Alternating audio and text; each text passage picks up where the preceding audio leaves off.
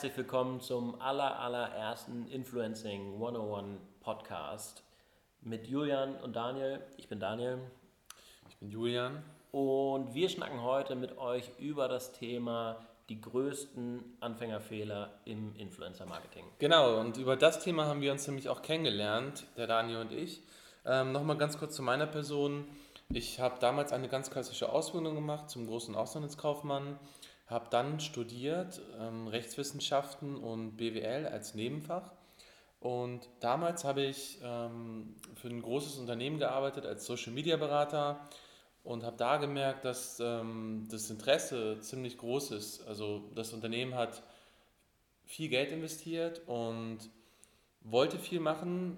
Manchmal haben dann aber, oder hat dann manchmal die Expertise ge gefehlt bei den, bei den Leuten, weil die einfach nicht da waren. Und es einfach auch so neu war. Und ich habe mich dann ziemlich stark eingelesen und schnell gemerkt, dass die Unternehmen halt auch noch viele Fehler machen, so, ne? weil sie es mhm. sehr gepusht haben, das Thema. Und habe mich dann immer intensiver damit beschäftigt. Und meine Freundin Laura, die hat den Blog Design Dschungel im Jahr 2014 dann gestartet. Und da konnten wir uns immer richtig gut austauschen, weil sie hat dann natürlich mit ihren Followern kommuniziert, hat dann gesehen, was funktioniert, wie interagieren die Leute. Und ja, so konnte ich halt mein Feedback dann auch im Unternehmen immer mit einbringen und konnte die ziemlich gut dann in eine Richtung bringen, die dann auch erfolgreich war. Und nochmal vielleicht auch ganz kurz zu dem Blog. Also dem Blog, den wir dann gegründet haben, ähm, anfangs war es natürlich ziemlich schwierig. Wir hatten auch super viele Learnings, mussten dann immer viel optimieren, haben uns dann Strategien überlegt, wie kann man es vielleicht auch besser machen ähm, was wollen die Leute wirklich hören und haben dann dementsprechend auch unseren Content, sage ich mal, gespielt, haben die Fotos versucht zu professionalisieren, aber auch immer viel mit den Unternehmen gekämpft, weil es war auch bei den anderen Unternehmen natürlich so, dass da auch die Expertise gefehlt hat und mussten denen dann manchmal natürlich auch erklären, was funktioniert auf unserer Seite und wie sollte man vielleicht die Kampagnen gestalten, dass es halt einfach für alle auch passt und auch authentisch wirkt, wenn man halt diesen Content dann spielt als Influencer. Weil das ist halt das A und O, was dann manchmal aber vergessen wurde, weil ja immer noch viel aus dem klassischen Marketing kam. Also die mhm. Unternehmen mhm. hatten immer Schwierigkeiten, sage ich mal, dem Influencer Freiraum zu geben, sondern haben dann eher versucht, möglichst viel, viele Vorgaben zu machen. Okay. Und ihr habt Design Dschungel habt ihr gegründet im Jahre 2014. Ja. 2014 war auch das Jahr, in dem wir IMEOS gegründet haben. Also ich, äh, Daniel, bin eigentlich Hamburger Jung mit Leib und Seele, ähm, habe hier und dann später in New York Psychologie und BWL studiert, bin ähm, auch schon vor knapp acht Jahren nach Düsseldorf gegangen äh, in eine Unternehmensberatung und habe mich dann mh, 2014 mit meiner Frau selbstständig gemacht, habe IMEOS gegründet mit dem Ziel, wirklich die eingestaubte Brautmodenbranche in Deutschland zu revolutionieren, die auf Vordermann zu bringen mit einem coolen Service, mit einem coolen Konzept ähm, und ziemlich vielen coolen Produkten. Mm, ich hoffe, wir sind da auf einem ganz guten Weg. Und Julian und ich haben zusammengefunden, als es bei uns darum ging, bei IMEOS wirklich das Thema Influencer Marketing so zu starten. Ähm, genau, das erste war, worüber wir geredet hatten, waren ja eigentlich die Preise.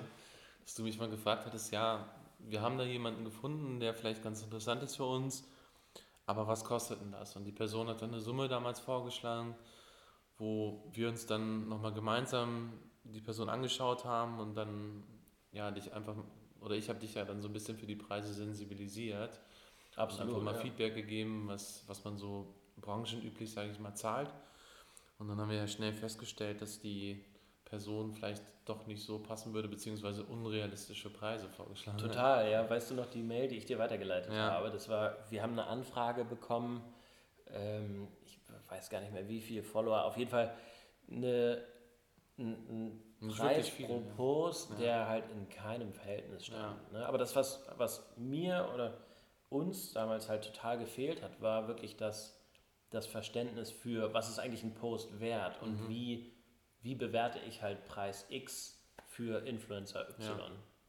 Ja. ja, man hat da, wenn man gegoogelt hat, ja auch nicht wirklich was gefunden. Ne? Total, eigentlich nichts keinen wirklichen Artikel, ne, so, wo man darauf zurückgreifen konnte. Bisschen Boulevardpresse, die halt sagt, Quelle, ja. Genau. genau alle Influencer genau. verdienen halt irgendwie super viel Geld, ja. aber es ist halt wie so eine graue Wolke. Keiner weiß, genau. oder damals zumindest, keiner wusste so richtig, wie geht es eigentlich, mhm. was kann man machen und wie ist der Payoff am Ende des Tages. Genau, das war, ja, ist immer manchmal noch so, dass, dass da einfach große Wissenslücken sind, ne? weil ich sag mal, die, die Branche ist ziemlich intransparent und man weiß manchmal noch nicht genau, so auf welche Quellen man sich da verlassen kann. Und Total. Weil es auch noch viele schwarze Schafe gibt, ist ja immer so, wenn irgendein Thema so. irgendwie im Trend ist, wollen natürlich alle aufspringen und jeder will irgendwie Experte sein und man, sein, seine Meinung dazu geben und irgendwie mitverdienen. Das ist halt manchmal ein bisschen schade, aber ja, es es professionalisiert sich langsam. Mhm. Aber ich finde halt so den größten Anfängerfehler, den wir damals fast gemacht hätten, wäre halt ähm, wirklich gewesen, nicht genug auf eine Analyse der Followerschaft zu bauen. Genau. Also wirklich nicht, ne, wir hatten diese Anfrage damals, wir hatten ähm, einen Preisvorschlag damals schon, aber so den Maßstab, das auch wirklich zu bewerten, das war was, was uns total gefehlt hat. Und ich glaube, das ist mhm. einer der größten Anfängerfehler, den immer noch Unternehmen machen. Genau, weil viele auch irgendwie nicht die Zahlen anfordern. Total. Schauen, wo kommen die Follower überhaupt her? Ähm, passt die Zielgruppe vom Influencer? Ne? Also total. So das typische Beispiel, irgendwie eine Frau, die relativ freizügige Bilder postet, da ist die Wahrscheinlichkeit relativ hoch, sage ich mal, dass die meisten Follower Männer sind. Und mhm. beim Produkt, das ihr zum Beispiel verkauft, bei, bei Hochzeitskleidern, ja. ähm, logischerweise für Damen, würde das dann natürlich irgendwie gar nicht passen, weil die Zielgruppe gar nicht da ist. Und Auf jeden Fall. Ja, das sind Probleme, sage ich mal, warum Influencer-Marketing manchmal auch so ein bisschen ja, in Verruf geraten ist, mhm. weil diese Fehler halt begangen werden. Ne? Und die Analyse ist natürlich das, das Erste, was man macht. Also es ist ja generell so, wenn man irgendwie einen Business Case hat, der basiert ja immer auf einer vernünftigen Analyse. Total. Und als Unternehmen musst du ja auch gucken, dass das, was ich irgendwo reingebe, ähm, hinterher auch wirklich hoffentlich vermehrt zurückkommt. Mhm. Na, ich finde, damals gab es halt immer so diese, diese, diese Märchengeschichten, sage ich mal, Ne, dass man irgendeinem Influencer ein T-Shirt geschickt hat mhm. und dann sind die Server zusammengebrochen, weil, das, weil alle tausend Millionen Leute halt drauf geklickt haben. Genau. Ähm, aber wirklich zu analysieren, dass halt vielleicht von, keine Ahnung, 300.000 Followern äh, 80% männlich sind, wenn ich aber einen Female Fashion Artikel zum Beispiel als Unternehmen promoten will, Genau. Dass das auch einen Einfluss has, hat auf mein Preisgefüge, ja. das habe ich das Gefühl, checken halt immer noch viele Unternehmen überhaupt nicht. Ja, total. Also das, das merken wir auch immer wieder, wo wir uns dann manchmal die Frage stellen. Und das war ja auch natürlich ein Grund, warum wir jetzt gesagt haben, wir müssen da unbedingt in die Beratungsleistung gehen. Ja. Weil das oft einfach nicht vorhanden war. Und das ist genauso mit der, mit der Erwartungshaltung manchmal von Unternehmen. Ähm, weil sie dementsprechend auch nicht irgendwie gecoacht wurden. Die sehen dann irgendwie so ein Best-Practice-Beispiel. Ähm, wie du schon meintest, Influencer XY hat so und so viele Produkte verkauft und die erwarten natürlich das Gleiche bei dem eigenen Produkt. Und das Produkt ist manchmal aber, ja, manchmal passt es gar nicht zu der Person, vielleicht zum Influencer. Da kommen wir wieder bei der fehlenden Analyse, dass nicht genau geschaut mm. wurde, so, ob es überhaupt passend Total, ist, ja. Ja. ob die Zielgruppe vorhanden ist. Und ähm, haben dann aber auch eine Verkaufserwartung die dann vielleicht auch nicht erfüllt Klar, wird. Ja. Ne? Und das ist auch ein, ein riesiges Problem. Total, weil ich meine, als Unternehmen will ich ja, dass am besten ich den, den größten möglichen Brandfit habe. Genau. Aber wie soll ich das bewerten? Man müsste ja erstmal schauen, passt die Person überhaupt zu dem Produkt? Also das ist halt, das gehört ja auch zur Brandfit-Analyse sage ich mal, jetzt habe ich einen Influencer, der permanent mit hochwertigen Marken zusammenarbeitet ähm, und ich selber eine hochwertige Brand, ist es natürlich oder passt es auch in die Kategorie oder wie oft arbeitet die Person mit, mit verschiedenen Marken zusammen. Ähm, macht sie permanent oder jeden Tag eine Kampagne mit einem anderen Unternehmen oder geht es da eher um langfristige Kampagnen, sodass man einfach auch einen permanenten Austausch hat, Austausch gewährleisten kann? Ähm, ja, also dass es halt auf jeden Fall dieser Brandfit vorhanden ist.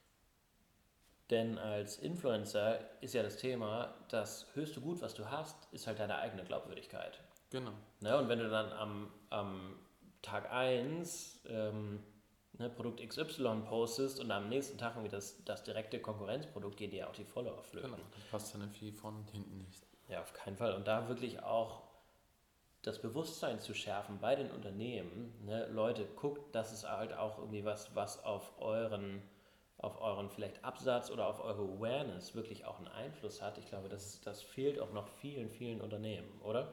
Genau, also total.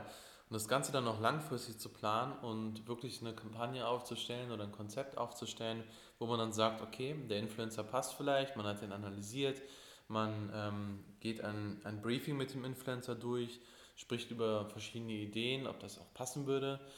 Und wenn man dann halt sagt, man, man möchte langfristig auch in den Austausch gehen und immer wieder Feedback von Influencer aufnehmen, was halt funktioniert hat, was halt nicht funktioniert mhm. hat, ähm, dann sollte man das Ganze auch langfristig mit dem Influencer spielen, anstatt nur eine Kampagne zu fahren und dann geht das Ganze wieder in Vergessenheit. Weil, wie du schon sagst, die Influencer, die haben eine, eine Fanbase, die haben Follower und die Follower schauen nämlich immer genau, was macht der Influencer, mit welchen Brands arbeitet er. Und wenn die Marke natürlich öfter vorkommt, gibt es dann natürlich, also natürlich auch subtil teilweise, ne? und wenn der Influencer halt sich mit der Marke identifizieren kann, ist die Wahrscheinlichkeit ja auch umso höher, dass er auch mal was, sag ich mal, kostenlosen Content hochlädt, weil er das Produkt einfach auch toll findet. Und genauso Klar. sollte es auch sein. Also ja. man sollte das Produkt ja auch oder sich mit dem Produkt auch beschäftigen und das, das Produkt muss halt authentisch sein. Ne? Genau, ne? richtig. Hast du, ähm, ich weiß, du hast mir schon zwei, drei Anekdoten erzählt, aber eine fand ich besonders cool, die Geschichte mit dem Heißluftballon. Ja. Zum Thema Brandfit, das ist, wie man es nicht machen sollte. Genau, und vor allem, wie man auch schnell Geld verbrennen kann. Also, das war die und Story mit dem Heliumballon, meinst du wahrscheinlich, oder? Ja. ja, das war schon ganz lustig. Wir waren irgendwie zwei Wochen unterwegs und sind nach Hause gekommen und vor unserer Haustür, also der Karton war fast größer als die Tür, größer als ich, bin 1,90 Meter groß ich hätte wahrscheinlich direkt äh, mich da drin schlafen legen können. ich hätte mich auch reinlegen können, gerade so, aber ich konnte auf jeden Fall nicht rüber gucken. Ja, und wir haben uns natürlich total gewundert. Die Nachbarin hatte uns das schon mal vor die Tür gestellt, hat uns auch vorher geschrieben, ähm, dass sie so ein riesen Paket von uns bekommen hat, ob es in Ordnung ist, wenn sie es vor die Tür stellt. Wir meinten natürlich, gar kein Problem. Ähm, ja, als wir in der Wohnung waren, haben wir das Paket dann ausgepackt. Das war auch super leicht und wir dachten schon, okay, was kann da denn drin sein? Mhm. Ähm, und es war ein Heliumballon drin mit einem kleinen Brief, aber im Brief stand auch nicht wirklich irgendwie, worum es da geht. Also es okay. gab irgendwie keine Idee, sondern hey, nur liebe Grüße und ja, ein kurzer Text dazu. Und ja, das war halt auch so ein Ding, was es war unnötig viel Verpackungsmaterial, ein Riesenpaket, das mussten wir danach irgendwie auch erstmal entsorgen und klein machen und so. Mhm. Und man wusste nicht, was man damit soll. Und für mich sind solche Dinge, klar kann es irgendwie nett sein, wir freuen uns ja auch mal, wenn wir was, irgendwas bekommen und es ist immer schön, wenn man Aufmerksamkeit bekommt. Und kreative Ideen sind ja auch mega, mega cool im Auf jeden Fall, Marketing definitiv. und sind ja eigentlich auch das, worauf es am Ende des Tages ankommt. Genau, ja. aber es muss natürlich auch immer so ein bisschen Mehrwert gegeben sein ne? oder eine vernünftige Botschaft und der Brandfit. Und da wussten wir halt nicht genau so, ja, was will jetzt die Marke, weil es kam auch irgendwie danach nichts wirklich. Okay. Und ja, das war irgendwie so eine Sache, die, die wir nicht so richtig verstanden haben. Ja, das glaube ich. Ich glaube so, dass das nächste Thema, was ja immer, immer wieder auftaucht und was auch mit dem, mit dem schlechten Brandfit so ein bisschen zusammenhängt, ist ja der Anfängerfehler von einer unrealistischen Erwartungshaltung. Das heißt, Unternehmen schicken irgendein Paket an den Influencer XY und hoffen halt drauf, ne? gerade auf Basis dieser ganzen äh, Boulevardartikel, dass sich jetzt das, das äh, Produkt wahrscheinlich 20.000 Mal verkauft. Genau. Nur geht es manchmal auch nicht, weil also man muss ja Werbung auch kennzeichnen und da muss man auch überlegen, weil es ist ja nicht so, dass man, klar kann es sein, aber es ist ja nicht so, dass man nur ein Paket, sage ich mal, bekommt. Und da muss man halt überlegen, was man oder was postet man und was zeigt man auch den Followern. Und Total, ja. Es ist ja auch keine Werbeplattform, ne? Und ja, da muss man dann wirklich schauen, irgendwie, ja, lohnt es sich, sage ich jetzt mal, dafür eine Story zu posten? Wollen die Follower das sehen? Passt es dazu? Oder denkt man nicht gleich mal über eine richtige Kampagne nach und spricht erstmal irgendwie über eine Zusammenarbeit? Ja, absolut. Und das ist ja auch wirklich was, wo wir als Agentur sagen, okay, pass auf, wir wollen dafür sorgen, dass wir den besten Brandfit herstellen für euch, dass wir für euch als Unternehmen wirklich Influencer raussuchen, wo die Zielgruppe stimmt, genau. ne, wo der Brandfit stimmt, genau. aber wo wir halt auch wirklich in die Diskussion gehen mit unseren Kunden und sagen, hier, pass auf, die Erwartungshaltung, die ihr habt, mhm. ist die wirklich so realistisch? Weil zum Thema Erwartungshaltung muss man auch einfach sagen, dass Influencer Marketing kein Allheilmittel ist. Ich meine, es steckt noch mega Potenzial in der Branche, in dem Instrument Total. Influencer Marketing, aber es funktioniert auch gut und noch viel besser, wenn du es halt in den kompletten Online-Marketing-Mix integrierst und nicht einfach wahllos ne, Sachen rausschickst und erwartest, dass du halt dein Invest mit dreifachem Return einfach genau. zurückbekommst. Nee, genau. Und viele Unternehmen, die, die adaptieren einfach Ideen, sehen irgendwo was, wollen das dann genauso umsetzen, haben aber ein Produkt, was, sage ich mal, wesentlich teurer ist als ein Unternehmen, was erfolgreich war. Jetzt nehmen wir mal ein Beispiel T-Shirt und Möbel. Klar. Die haben durch eine Influencer-Kampagne halt sehr viele T-Shirts abgesetzt, die ja. Preisrange, sage ich mal, 30 bis 40 Euro waren, lagen und dann gibt es ein Möbelunternehmen, was das Konzept dann adaptieren möchte. Bei Möbeln ist aber sind die Verkaufszahlen generell nicht so hoch. Also hm. man hat ja einen ganz anderen Entscheidungsprozess bei Möbeln. Also Klar. wenn wir jetzt unsere Wohnungen einrichten würden oder eine neue Kommode bräuchten, würden wir auch erstmal durchplanen. Ich könnte den, die Entscheidung vielleicht auch gar nicht jetzt alleine treffen, würde erstmal mit Laura sprechen und wir würden es erstmal gemeinsam überlegen, ob es jetzt passt oder nicht. Man müsste erstmal ein Maßband holen, gucken, ob es reinpasst. Ne? Also es gibt einfach so verschiedene Faktoren, die damit reinspielen. Beim T-Shirt, da drückt man wahrscheinlich einmal auf Kaufen und dann ist es ja auch in Ordnung. Zur Not schickt man es wieder zurück, aber Klar. Ne, das sind ja ganz andere Prozesse, die da gefahren werden. Ganz andere Entscheidungen, auch genau. von Seiten der Konsumenten, muss man ja sagen. Und, und sowas gibt es natürlich auch jetzt noch in ganz krasser Form. Wir haben auch mal Anfragen bekommen, jetzt aus dem ähm, Einrichtungs- nicht aus dem Einrichtungsbereich, aber eher so aus dem Heimwerkerbereich. Also, okay. und ich meine, klar gibt es bestimmt Influencer, die dann passen, aber man sollte das dann auch nicht zu allgemein spielen. Und im, im Heimwerkerbereich, wir haben zwar eine eigene Tapetenlinie, ja. aber Laura würde sich jetzt nicht mit einer Bohrmaschine in der Hand präsentieren. Ne? Und auch da kriegt man Anfragen und auch von Unternehmen, die dann irgendwie viel Geld bieten würden, was aber komplett nicht zur Zielgruppe passt. Und das ist teilweise sogar schon irgendwie erschreckend und manchmal auch ein bisschen traurig. Und ja, da, da kann man auf jeden Fall noch eine Menge machen. Absolut. Gerade was Aufklärung angeht. Total. Und da sehen wir uns halt auch wirklich als Sparringspartner für ja. Unternehmen, um halt zu checken, okay, ist das alles wirklich so realistisch, was ihr euch vorstellt und wie vor allen Dingen kriegt man den höchsten Return aus dem Invest, den man als, egal ob es ein großes Unternehmen ist oder ein junges Startup, mhm. wie wir bei Amios zum Beispiel, ähm, aber wie kriegt man das Beste einfach aus den eingesetzten Mitteln? Klar, also ihr habt ja auch wahrscheinlich schon extrem viele Learnings gehabt in eurem ganzen Prozess. Das ist ja auch Total. typisch als, als Startup. Und ja. Ja, was uns halt, was uns damals super schwer gefallen ist, ist auch wirklich das Thema Kommunikation. Also wie kann ich meine Erwartungshaltung, die ich als Unternehmen habe gegenüber einem Influencer, weil theoretisch möchte ich, dass der ja das Produkt, was ich vorgebe, in der Weise präsentiere, die ich als Unternehmen auch am sinnvollsten finde. Ne? Ja, klar. Was aber häufig fehlt, ist halt die Perspektive des Influencers. Mhm. Ja, und da, also das merken wir oft auch, dass Unternehmen sag ich mal, jetzt manchmal Vorgaben machen oder eine Agentur uns Vorgaben macht und ähm, eine Absprache hatte mit dem Unternehmen oder eine bestimmte Idee mhm. gepitcht hat. Das Unternehmen hat das auch, ja, sag ich mal, freigegeben. die Agentur vermittelt uns das aber oder vermittelt uns nicht alle Details davon oder okay. spricht das nicht vernünftig mit uns ab. Und wir produzieren Content und schicken den Content auch ab, so wie wir es halt machen möchten. Und dann wird im Nachhinein gesagt, das passt so nicht, weil das Unternehmen es anders haben wollte. Also klar kann es auch sein natürlich, dass das Unternehmen oder dass da die Kommunikationslücke war und das Unternehmen einfach mit der Agentur nicht vernünftig Absolut. kommuniziert hat oder umgekehrt. Ja.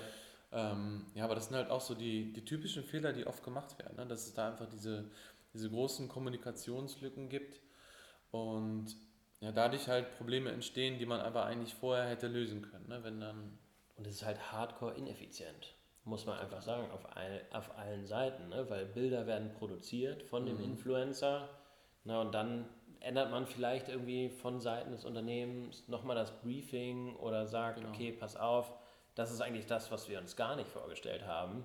Ich glaube, da eine vermittelnde Rolle einzunehmen und zu sagen, okay, das ist das, was realistisch machbar ist, das ist das, was auch so dem, dem Heart and Soul des Influencers mhm, wirklich genau, entspricht. Genau, passt in den Feed. Was in den Feed ja. passt. Ja. Und wo ja auch die Influencer wissen, wie, was gut performt und was genau. nicht, was ja auch wieder einen genau. positiven genau. Effekt hat auf den Absatz oder auf die Awareness für das Unternehmen. Genau. Ähm, da so eine vermittelnde Rolle einzunehmen, ist, glaube ich, was, was häufig, häufig fehlt. Ja, und man kann da ja vorher auch mal schon ganz kurz sehen, also wenn man sich den Feed ja einmal anguckt, ein bisschen runterscrollt, dann sieht man ja auch schon die Bildsprache.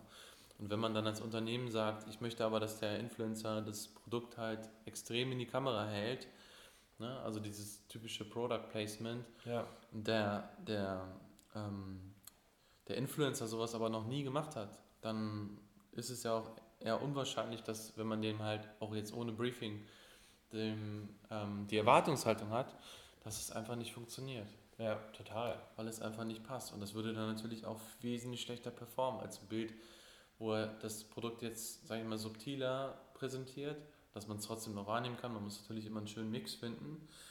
Aber das würde natürlich für beide Seiten dann besser laufen, wenn, wenn das Produkt einfach ankommt bei den Followern und ja, einfach Absolut. besser performt. Ja. Und besser dargestellt wird. Nicht unbedingt ja im Sinne des Unternehmens, weil ich kann das gut verstehen, dass du halt, na, du willst, dass das Unternehmen so sichtbar oder, oder das Produkt des Unternehmens so sichtbar wie möglich ist, mhm. aber da wirklich den Bogen hinzukriegen und Produkte so zu platzieren, dass es halt auch wirklich so dem, dem Look and Feel des Influencers entspricht, das ist, glaube ich, halt wirklich am Ende des Tages die Kür. Ne? Ja, definitiv. Und man muss ja auch sagen, es gibt ja auch welche, bei denen funktioniert das. Die haben ihre Follower permanent in die Richtung trainiert, sage ich mal. Die Total, Follower ja. wissen genau, was sie sehen und die stört es auch nicht, wenn es dann mal so ein, sage ich mal, so ein typisches Product Placement gibt. Mhm. Andere wiederum machen es eher subtil und zeigen natürlich ihren Lesern die Produkte, aber die Leser möchten aber auch generell einfach ein schönes Bild. Und wollen vor allem ansprechend und ästhetisch ist. Und wollen vielleicht die Erfahrung dahinter eher haben, ne? genau, als so ein Bild dann, mit dem Produkt direkt. Genau, was man dann immer sehr schön noch über eine Instagram-Story dann einfach zeigen kann. Ne? Also Absolut. Also, meine, es gibt nichts Besseres eigentlich als, und manche Produkte sind ja auch sehr erklärungsbedürftig, mhm. als wenn man halt eine Kombination hat aus einem Bild, wo der Follower das Produkt wahrnimmt und einfach eine Story, die dann zu dem Bild gebucht wird, wo dann der Influencer nochmal auf das Produkt eingeht, die Vorteile zeigt, Nachteile vielleicht auch zeigt und ja, so das dann auch nochmal dem, dem Leser, sage ich mal, näher bringen kann. Klar, absolut. Und man muss sagen, es ist ja auch immer so die Frage, welche Ausrichtung hat die Kampagne. Also es ist, ne, ist es eine Kampagne, die voll auf Sales ausgerichtet ist oder ausgelegt ist? Genau. Ist es eine Kampagne, die voll auf Sales ausgelegt ist? Oder ist es eine Kampagne, die das Unternehmen starten will, um Awareness zu generieren? Ja, total. Also da ist natürlich wieder so ein bisschen eine Budgetfrage. Ich sage mal, wenn man jetzt in Richtung Awareness gehen möchte, sollte das Budget schon etwas höher sein. Ähm, weil man ja nicht direkt etwas zurückbekommt, aber man kann auch ein Image total dadurch ändern. Und das hatten wir jetzt auch schon und konnten es oftmals live beobachten, wo wir dann manchmal Produkte hatten von einer Marke, die relativ eingestaubt war, mhm. ähm, dann eine Kampagne umgesetzt haben und haben das dann aber auch in den Zahlen direkt gesehen, dass die Leser das wieder cool finden. Und dann ist die Marke irgendwie auch plötzlich wieder komplett im Gespräch. Und Leute, Leute reden drüber, Leute kaufen sich die Produkte. Und ich meine, für uns ist es immer ganz schön, wenn man das dann auch live tracken kann, sage ich mal. Ne? Jetzt ich mal, bei Affiliate Marketing oder auch über die privaten Nachrichten, die wir bekommen oder die Leser fragen, wo kann ich es kaufen und ich möchte das genau das Produkt haben. Und wo man, ja, ich sage nicht verwundert, aber manchmal schon überrascht ist bei manchen Produkten, ähm, wie gefragt die dann auf einmal sind. Mhm. Zum Beispiel? Ähm, ja, ich sag mal jetzt im Kosmetikbereich haben wir immer eine sehr hohe Stückzahl, die dann nachgefragt wird, mhm. aber auch bei, bei Fashion Brands, ja. wo man dann manchmal gedacht hat, okay, ja, die Brand ist schon sehr cool, aber man hätte jetzt nicht gedacht, dass, wirklich, dass man jetzt wirklich so viele Sales hat. Ja, ja das glaube ich. Aber auch das Thema einfach Erwartungshaltung. Ne? Also von vornherein zu sagen, klar, der monetäre Return ist ja. wahrscheinlich bei einer Awareness-Kampagne nicht das oberste Ziel, sondern genau, das sonst wäre es keine, sein, ja. sonst wäre es keine Awareness-Kampagne. Genau. Und da muss man dann aber auch schon gleich am Anfang vernünftig kommunizieren. Ne? Also wenn eine Agentur zwischengeschaltet ist, sollte die Agentur dann auch mit dem Unternehmen genau definieren, worum geht es, also was möchten wir mit der Kampagne erreichen. Das ist ja generell auch eigentlich das Erste, was man macht. Und ja, ich glaube, das wird teilweise immer noch sehr viel, sehr viel durcheinander gebracht. Ne? Das, mhm. das dann, da sind wir wieder bei der falschen Erwartungshaltung, ja. die dann unrealistisch ist, weil dann halt nicht genau definiert wird, wollen wir jetzt Awareness haben. Man kann natürlich auch mal einen schönen Mix oder das Klar. eine schließt ja das andere auch nicht aus, ne? aber Absolut. Ja, manchmal geht man, kann, ja, kann man ja auch sehr in Richtung Awareness gehen, ne? wenn man das irgendwie was hat, was jetzt in eine virale Richtung gehen soll oder so. Ne? Mhm. Und ist natürlich auch immer ein kleines Risiko dabei, wenn man jetzt sagt, okay, wir, wir möchten jetzt etwas Virales starten, ne? wenn man ja nicht hundertprozentig voraussetzen kann, dass es auch viral wird. Klar.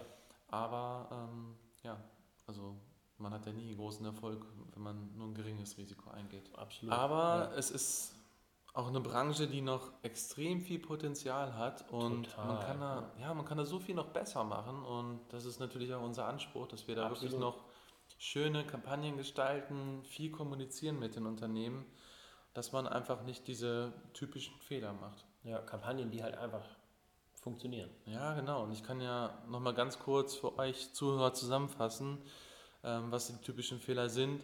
Also die fehlende Analyse der Influencer, dass man einfach die falschen Leute auswählt oder dass man einfach auch nicht wirklich schaut, wer ist diese Person, wer steckt dahinter und passt die zum Unternehmen, wo wir dann noch zum zweiten Punkt schon kommen, der wirklich nicht passende Brandfit. Personen, die sich einfach nicht mit der Marke oder nicht zur Marke passen und vielleicht auch selbst gar nicht mit der Marke identifizieren können. Denn das muss man ja auch erstmal, sage ich mal, rausbekommen, ob der Influencer sich überhaupt mit der Brand ähm, identifizieren kann. Drittens die unrealistische Erwartungshaltung, dass ähm, falsche Erwartungen geschaffen werden, einmal auf Influencer-Seite oder auch auf Unternehmensseite, dass das Unternehmen einfach ja, vielleicht eine Awareness-Kampagne fahren möchte oder halt sich Sales vorstellt, was dann einfach auch nicht passt, weil das Produkt nicht, sage ich mal, für Sales gemacht ist, wenn es jetzt gerade um Möbel geht oder so, da wird man wahrscheinlich nicht so hohe Stückzahlen haben wie jetzt beim T-Shirt. Und die unzureichende Kommunikation. Das ist ja so eine typische Sache. Also das bezieht sich auf alle Bereiche im Leben. Kommunikation ist key und wenn da nicht richtig kommuniziert wird und die Absprachen nicht vernünftig sind oder auch nicht richtig gebrieft wird, ähm, ja, kann, kann man dann halt auch manchmal Resultate bekommen, die man nicht so möchte. Also, die Glocken läuten hier zum Abschluss. Ähm, das waren unsere größten Anfängerfehler im Influencer-Marketing. Ähm, schickt uns super gerne eure Fragen oder eure Kommentare mega gerne über unseren Instagram-Account at influencing101, also influencing101, ähm, über E-Mail an hello at influencing101.com oder über unsere Website influencing101.com. Wir freuen uns mega, genau. von euch zu hören. Wir sind über alle Kanäle erreichbar. Geben euch schnellstmöglich Feedback. Und wir wollen mit euch Influencer Marketing weiter professionalisieren. Genau, und spannende Gespräche führen. Denn ähm, das ist auch unser Anspruch, dass wir Value für die Leute bieten. Absolut. Bis zum nächsten Mal und ciao. Danke fürs Zuhören. Tschüss.